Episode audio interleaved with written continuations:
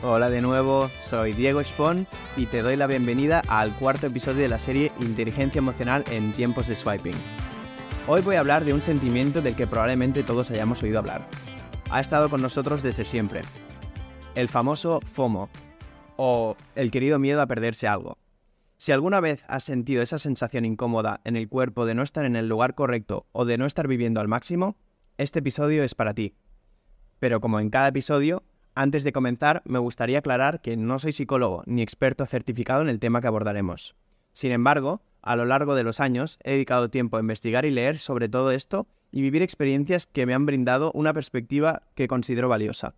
Lo que compartiré contigo proviene de ese aprendizaje y reflexión personal. Siempre recomiendo buscar opiniones profesionales cuando se trata de temas de salud emocional o mental. Ahora, con esto en mente, espero que encuentres de utilidad lo que voy a compartir contigo. Ahora usemos el ejemplo del episodio anterior en el que estás en casa, disfrutando de una tranquila tarde.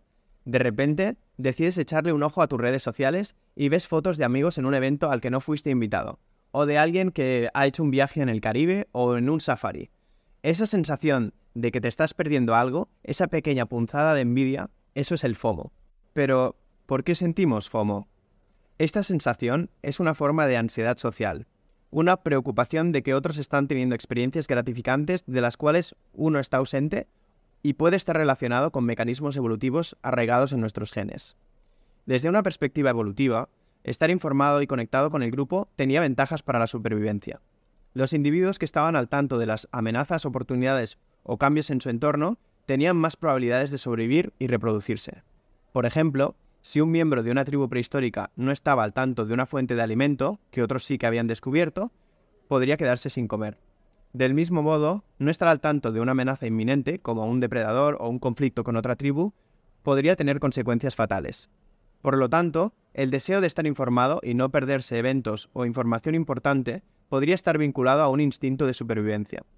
En el mundo moderno, este instinto puede manifestarse como FOMO, especialmente en un entorno digital donde la información y las interacciones sociales están constantemente disponibles y en evolución. Es importante señalar que su comprensión exacta y sus raíces evolutivas es un área de investigación en curso.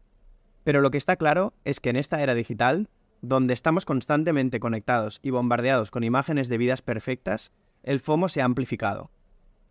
Las redes sociales, con sus infinitas actualizaciones, nos muestran constantemente lo que otros están haciendo, y es fácil caer en la trampa de pensar que nuestra vida no es tan emocionante o significativa. Pero es crucial recordar que lo que vemos en línea es solo una fracción, una versión editada de la realidad. Las consecuencias del FOMO pueden ser más profundas de lo que imaginamos.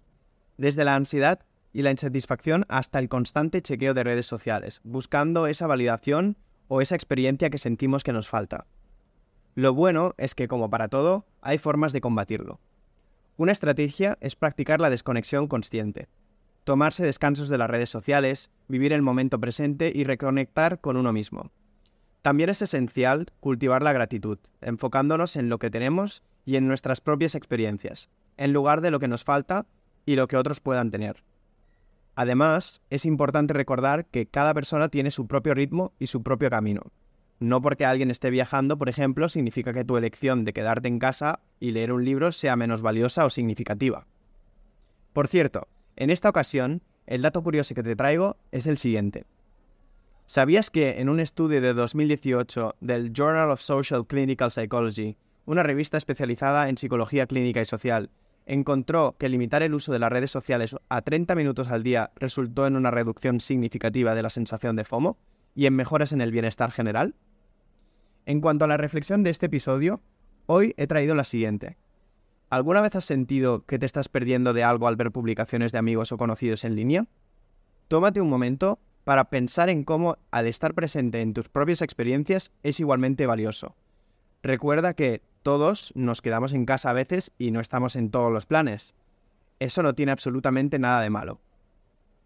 Y por último, en el próximo episodio abordaremos un tema que complementa perfectamente la conversación de hoy, la empatía digital. En un mundo donde las interacciones cara a cara son cada vez menos frecuentes, ¿cómo podemos mantener la empatía y la comprensión con nuestras comunicaciones en línea? Te invito a descubrirlo en el próximo capítulo.